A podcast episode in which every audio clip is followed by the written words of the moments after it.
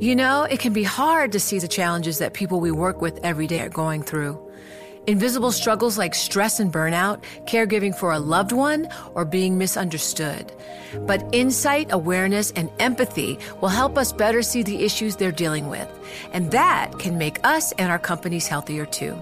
I'm Holly Robinson Pete. Join us on The Visibility Gap, a new podcast presented by Cigna Healthcare. Download it wherever you get your podcasts. You know success when you see it, or you think you do the people in the spotlight. But what about those small business masterminds who succeed at making their money work harder? They do that by having a business bank account with QuickBooks Money, which now earns 5% annual percentage yield.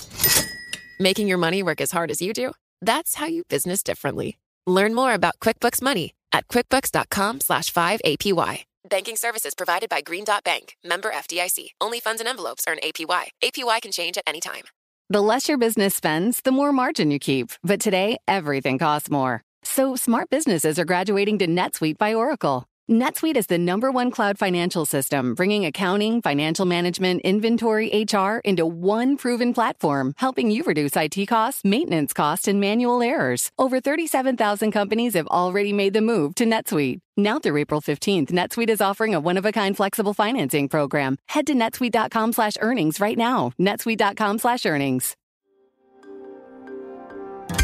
Le entregamos todo lo que necesita saber para comenzar el día. Esto es Bloomberg Daybreak para los que escuchan en América Latina y el resto del mundo.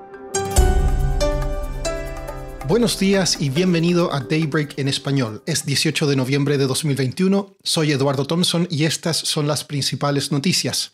Los futuros en Wall Street están al alza, las acciones europeas están planas y Asia cerró a la baja tras decepcionantes resultados de empresas como Baidu. Las tasas de los bonos del tesoro suben.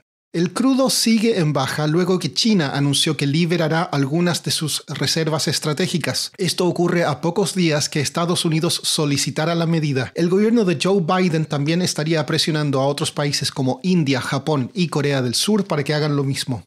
El Bitcoin acumula una baja de más del 8% en la última semana, pero eso no detiene los planes de crecimiento en la industria. Bloomberg News supo que los gemelos Winklevoss esperan recaudar unos 400 millones de dólares para su bolsa Gemini Trust, que evaluaría a la empresa en 7 mil millones de dólares. Por su parte, la firma de private equity KKR planea invertir en la plataforma de criptoactivos Anchorage, lo que le da una evaluación de 3 mil millones de dólares. JP Morgan cambió de opinión con respecto a la Fed. Antes decía que no habría alzas de tasas en 2022, pero ahora prevé un alza para septiembre próximo. Economistas del banco dijeron que Estados Unidos alcanzaría la meta de pleno empleo a mediados del próximo año. The Financial Times informó que los principales partidos políticos del Parlamento Europeo acordaron reglas para regular las empresas de tecnología. Se incluirán en la normativa las empresas con una capitalización bursátil de al menos 80 mil millones de euros y que ofrezcan al menos un servicio de Internet.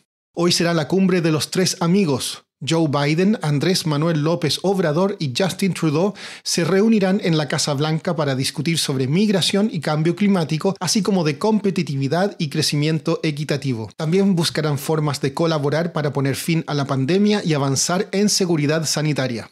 Un reporte de Bloomberg New Energy Finance calcula que la reforma energética de AMLO pone en riesgo contratos en energía renovable por más de 22 mil millones de dólares. La mayoría de estos contratos están en manos de empresas extranjeras. Chile informó que en el tercer trimestre el Producto Interno Bruto creció un 17,2% frente al mismo periodo del año anterior y un 4,9% frente al trimestre anterior.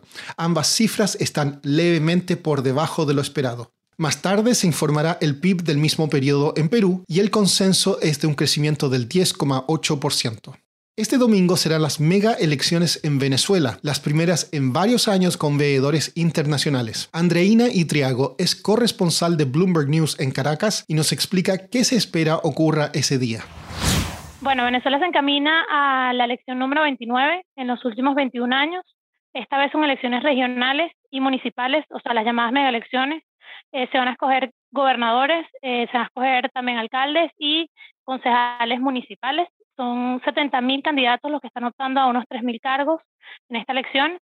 Y digamos que es la primera elección en unos cuatro años a la que la oposición venezolana decide, o, por lo menos la mayoría o los partidos principales de oposición eh, deciden concurrir después de haber he rechazado la participación sobre todo en las elecciones de 2018, las elecciones presidenciales y a partir de allí pues haber hecho boicot eh, al resto de los procesos electorales que se han convocado y lo más importante también es que esta elección va a contar con observación electoral internacional. La Unión Europea ya desplegó una misión de más de 70 personas, el Centro Carter también y también va a contar con observación nacional de organizaciones nacionales y bueno, en este sentido, digamos que es diferente al resto de los procesos electorales que habíamos vivido hasta el momento. También tenemos una, un factor diferente que es un nuevo Consejo Nacional Electoral, eh, un Consejo Nacional Electoral que de acuerdo con las distintas actores que participan en el proceso es un poco más, digamos, equilibrado, tiene dos dos rectores, dos de cinco, que no son eh, o no se identifican con el oficialismo y en este sentido pues también marca una diferencia con los procesos electorales anteriores.